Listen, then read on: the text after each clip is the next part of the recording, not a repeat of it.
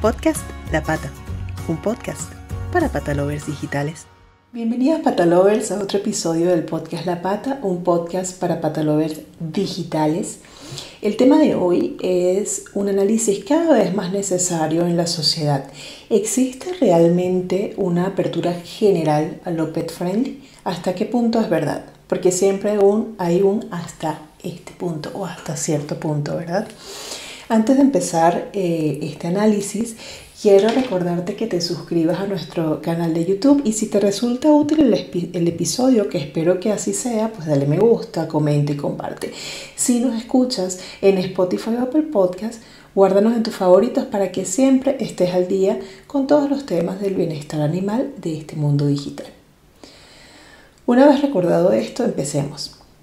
Como amante absoluta de los perretes y tutora de Chip Alberto, mi perrito adoptado que normalmente está durmiendo allí detrás en su transportín mientras que grabo este podcast o ladrando también a veces para intervenir como le gusta. Y como fundadora de la Pata Marketing, veo que a pesar de que cada vez hay más acciones y aperturas a lo pet friendly, cuando, voy a poner un ejemplo muy personal, ¿no? que seguro le pasa a muchos, cuando viajamos en tren debemos pagar la estadía de chip en casa de su cuidadora habitual porque la empresa en la que normalmente viajamos dice ser pet friendly y estoy haciendo la señal de comillas para los que nos escuchan en cualquiera de las plataformas de audio, pero solo acepta perros de máximo 10 kilos. Y Chip tampoco es que es una mole, él pesa 16 kilos.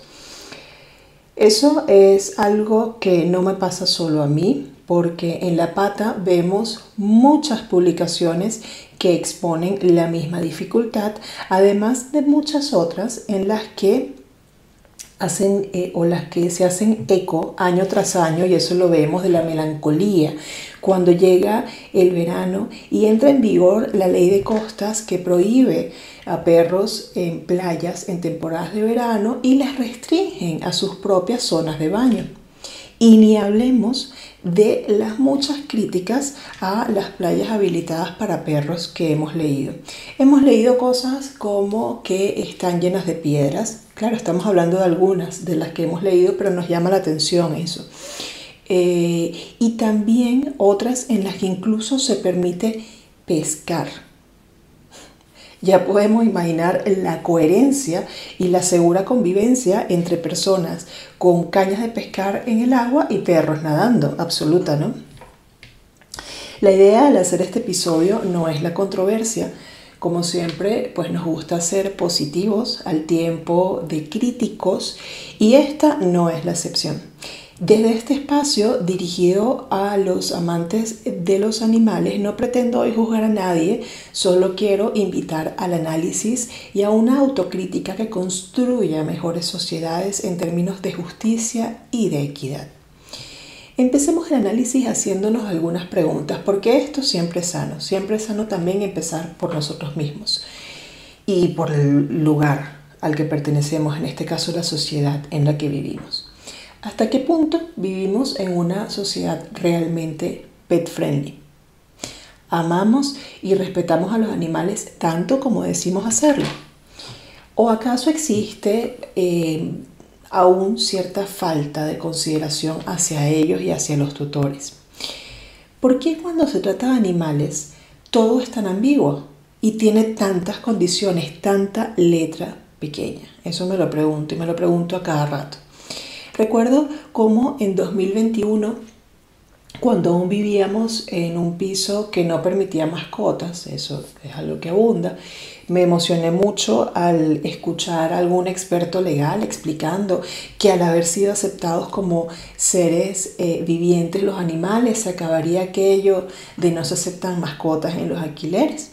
Pero esa emoción pues no, no me duró mucho porque cuando a inicios de 2022 eh, activamos nuestra búsqueda de un piso mm, al que mudarnos para poder adoptar a Chip, nos dimos cuenta de que cuando poníamos el filtro de se aceptan mascotas, en la búsqueda la oferta no solo caía menos de un 10%, sino que además los precios se disparaban, entonces nada había cambiado. Y es que Como nos explicó una chica eh, de, de alguna de las inmobiliarias que nos atendió, los propietarios pueden hacer como con los niños y decidir que en sus propiedades pueden o no vivir familias con niños. Igual pueden hacerlo con los perros o con los gatos, con los animales. Pero qué raro, ¿no? Porque vemos con tanta normalidad alquileres de no se permiten mascotas, pero yo no veo con tanta normalidad estos alquileres que digan no se permiten niños. Eso es muy raro. En fin, que para justificar siempre hay comparaciones con eh, las que lograrlo por más ilógicas que sean. Otra gran decepción entre muchas de las que trajo consigo o está trayendo consigo aún porque parece eterna la ley de bienestar animal es que a pesar de que de haber afirmado en algún momento que eliminaría las razas PPP, las razas potencialmente peligrosas, luego nos enteramos de que estas razas o morfologías no se eliminarían. Entonces, ¿a qué estamos jugando? Finalizo esta intro acerca de las falsas expectativas con el auge comercial del término pet friendly mal empleado. Pet friendly hace referencia a establecimientos que no tienen restricciones para animales de compañía que permiten que los tutores puedan disfrutar de la compañía de sus animales mientras están en el lugar. El término pet friendly proviene del inglés, como ya todos saben, y está compuesto por la palabra pet, que significa mascota, y friendly. Literalmente hablamos de eh, que, que, friendly obviamente significa amistoso o amigable. Entonces literalmente hablamos de un significado que se traduce en mascota amigable de tal manera que un establecimiento es pet friendly si permite la entrada de personas en compañía de sus animales sin restricciones y además le ofrece servicios adicionales para los animales de compañía. Esto es el significado del término, señores. Un lugar no puede catalogarse como pet friendly si tiene una terraza en la que pueda estar la gente con sus animales y ya. Ni un servicio puede ser realmente pet friendly si se ofrece a animales de hasta 10 kilos, por poner un ejemplo. Sin embargo, y por la calidad que como clientes potenciales tenemos los tutores de animales, cada año, eh, cada año que pasa, pues vemos cómo son más las empresas que anuncian para los pet lovers o pet friendly sin de verdad serlo, que anuncian ser pet friendly sin de verdad serlo. ¿sí? Yo me pregunto entonces, ¿cómo es posible que todo esto sea la realidad de un país como España, en el que hay alrededor de 20 millones de animalitos en los hogares, que se vende como un destino pet friendly y el que a la vez la caza eh, o los toros son intocables? Todo con su consecuente maltrato animal. ¿Qué pasa cuando los tutores de animales salimos a la calle o, con ellos, con los animalitos, hacemos planes de viaje juntos, hacemos planes en general? Encontramos una actitud amistosa y respetuosa. En líneas generales sí, porque tampoco hay que, hay que, eh, hay que afincarse en lo malo. Eh, pero no podemos olvidar de, no nos podemos olvidar de estas falsas campañas pet friendly o de las individualidades de las que hemos hablado hasta el momento, ¿no? Y muchas otras que seguro ustedes tendrán, tendrán muchísimas anécdotas y cosas que seguro se me están pasando acá para mencionar. Muchas personas sienten miedo eh, o incluso rechazo hacia los animales que se cruzan en su camino, aunque estén bien atados o en brazos de sus tutores. Esto es algo normal y no podemos reprocharlo tampoco. Por otro lado, está la responsabilidad de los tutores que debemos pues aparte de recoger los excrementos del animal y garantizar que nuestros animales sean educados como nosotros, que al final en líneas generales no andamos por ahí eh, liándola, ¿no? Entonces, si, si si este otro lado se respetara realmente, ¿sí? no habría miedo a que los animales causaran daños a personas, a otros animales o a bienes, porque serían educados. Y esa es la idea, y es así es como deberían ser todos. ¿no? La responsabilidad empieza y está en nosotros como tutores. Sin embargo, hay quienes no están a la altura de las exigencias y eso también hay que decirlo con todas sus letras. ¿Y qué sucede en esos lugares públicos que uno se puede encontrar a lo mejor en los que hay carteles que indican que está prohibido el acceso de perros? ¿Es esto justo para todos, incluyendo los tutores, eh, quienes no tienen perros y los propios animales? ¿No deberíamos pensar en espacios más bien compartidos que permitan tanto convivencia o tanto la convivencia humana como canina, como animal en general? Claro, siempre cuando sean animales eh, de compañía, ¿no? Porque tampoco vamos a hablar de animales exóticos ya allí, que eso también hay que, yo creo que pudiese formar parte de otro, de otro episodio. Todo dentro del marco de la sana convivencia, una vez más, esto es fundamental. Si siempre fuese así, no deberíamos o no tendríamos que luchar por espacios con estas condiciones, sencillamente estarían ya, sería, estarían dados. ¿A qué quiero llegar con todo esto? a que lo importante es que como sociedad reflexionemos profundamente eh, sobre nuestro trato a los animales, a sus tutores y a quienes no lo sean, porque al final cabemos todos. Mantengamos abiertos el debate y la autocrítica. Estamos eh, siendo como sociedad realmente pet friendly. Respetamos los derechos de los animales. Somos tolerantes y comprensivos con quienes conviven o ayudan a los animales. ¿Cómo podemos mejorar todos estos aspectos. Y yo sumaría otra más, somos realmente tolerantes y comprensivos con quienes, pues por cualquier motivo, le tienen miedo a ciertos animales eh, o no le gusta estar cerca de ellos, siempre y cuando, ojo, no, no le hagan daño, ¿no? Porque eso sí, no hay forma de justificarlo. No hay duda que vivir rodeado de animales puede ser una experiencia maravillosa y enriquecedora, pero es importante que nos enfoquemos o que nos esforcemos siempre para que sea una experiencia positiva, tanto para los animales como para nosotros mismos. Tenemos tanto que aprender de los animales, empezando por ser sinceros, auténticos y transparentes. ¿Y aquí voy con esto? El término pet friendly se ha convertido en una expresión cada vez más presente en todos los sectores de la industria, sobre todo en hostelería, restauración, ocio y transporte.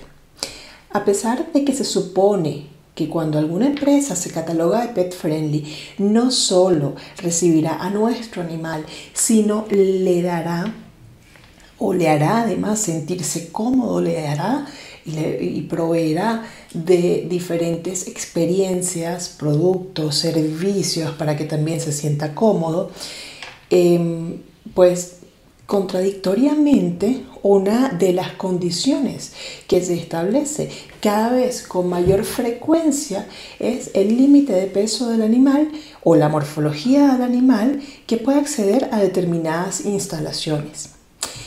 Limitantes como estas actúan de barrera y en letras pequeñas. Lo que ha estado, eh, lo que ha desatado más bien discusiones sobre si la presencia de un límite de peso afecta a la calificación de pet friendly o no.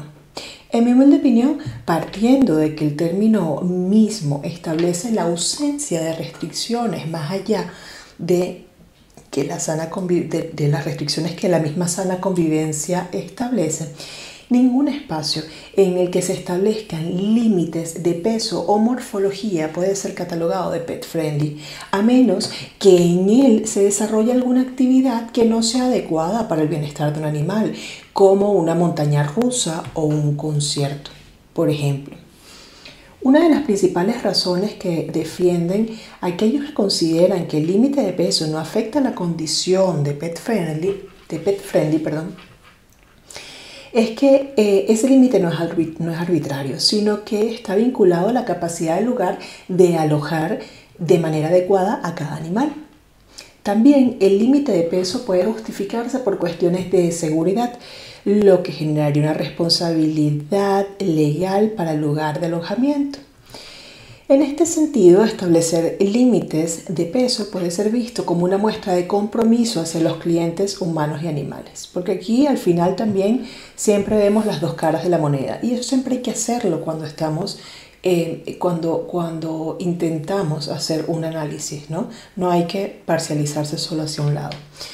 Y hablando de lados, pues por el otro lado, defender la postura contraria, es decir, afirmar que establecer un límite de peso sí afecta la condición de pet friendly, se basa en la idea de que los animales forman parte de la familia y por lo tanto las normas que se aplican para la aceptación de estos miembros pues debe ser y deben estar relacionadas con la necesidad de fomentar la, convivencia y la inclusión de todos los miembros de la familia. La limitación del acceso en función del tamaño y peso puede eh, y, normalmente es percibido como una falta de comprensión hacia los tutores de animales o hacia el hecho de que poseer un animal de compañía grande no implica necesariamente un espacio llano. Al final del día, cualquier servicio pet friendly ofertado eh, debería ser todo lo inclusivo, confortable y seguro posible, tanto para humanos como para animales. Y en esto sí que no hay ni restricciones, ni limitantes, ni excusas.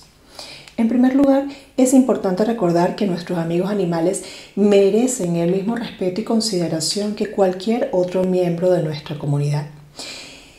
Si queremos que nuestros peludos puedan disfrutar de los mismos lugares y actividades que nosotros, tenemos que asegurarnos de que se comporten adecuadamente.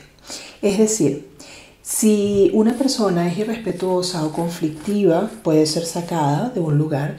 Lo mismo debería aplicarse para los animales, ¿sí?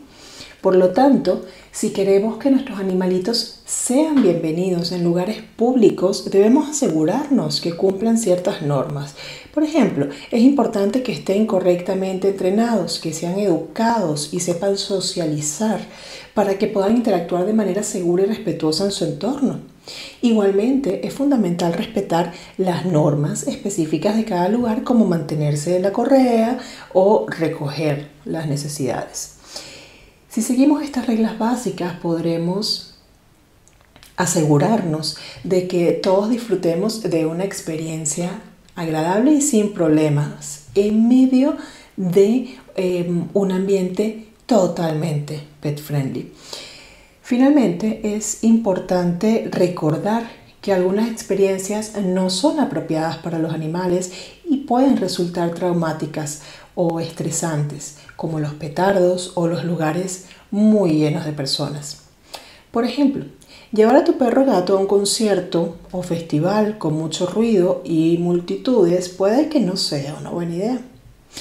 Siguiendo el hilo del episodio anterior, es importante que nos eduquemos, que conozcamos a nuestro animal, lo que es bueno y lo que eh, no lo es, para asegurarnos de que las experiencias que compartimos con ellos sean seguras y positivas. En conclusión, partiendo del respeto de las normas y regulaciones establecidas, eh, de que tanto animales como personas pues nos comportemos adecuadamente, que sepamos comportarnos o tener una vida social, sí que podemos exigir entonces que se emplee adecuadamente el término pet friendly sin condiciones por morfología ni tanta letra pequeña, que al final lo que termina es generando decepciones, porque no se habla con total claridad. La educación y el respeto son la clave para crear una comunidad saludable para personas y animales por igual. Espero te haya sido útil este episodio acerca de la equidad de una sociedad realmente pet friendly, te suscribas a nuestro canal de YouTube, eh, le des me gusta, comentes, compartas y si nos escuchas en Apple Podcast o en Spotify, pues guardes en tus favoritos para que siempre estés al día de toda esta información para de los amantes de los animales en este mundo digital en el que nos movemos. ¡Chao! Podcast La Pata un podcast para patalovers digitales.